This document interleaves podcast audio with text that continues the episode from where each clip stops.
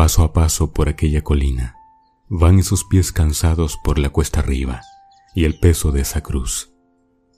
Dirigiéndose a la cumbre de aquella montaña, va aquel quien dijo ser el Hijo de Dios. Se escuchan voces entre la multitud, divididas entre quienes no creen en Él y quienes piden se tenga misericordia. El cielo se tiñe de gris, en señal de tristeza por un pueblo perdido que aun viendo los milagros de Cristo, no creyeron en Él. Porque a los suyos vino y no le recibieron, dice la palabra de Dios. Lo veo llegar a la cima del monte Calvario y me pregunto a mí mismo, ¿quién soy yo para que Él ocupe mi lugar? ¿Cómo puede amar tanto a la humanidad para pagar la deuda que debíamos pagar nosotros mismos? Por otro lado, veo a una multitud que a pesar de haber visto todo, no creyeron en su palabra. Otros varios lloran al ver que un ser tan bueno y piadoso tenga que pasar por todo eso. Aguarden, nuestro Señor ha hablado.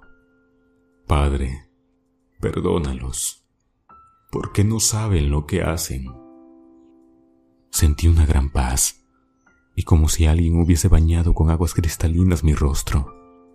Era Jesús quien me había dicho, perdonado estás, porque en la cruz me libertó. Hoy comprendí que solo hay un motivo por el cual Jesucristo se despojó de su trono y vino a vivir entre nosotros. Un motivo simple pero a la vez inmensamente grande. Todo lo hizo por amor.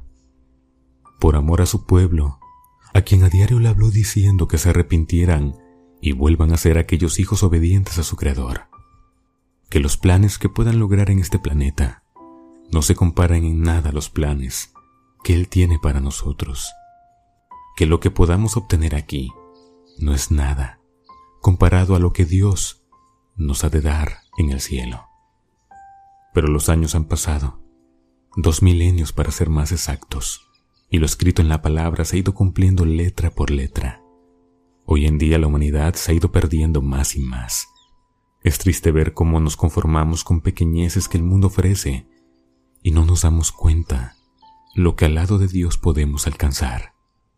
A pesar de que estamos en tiempos difíciles, debe haber esperanza en nuestro corazón, porque así como la palabra se ha ido cumpliendo, así llegará aquel día glorioso cuando veamos a nuestro Señor Jesucristo volver por segunda vez.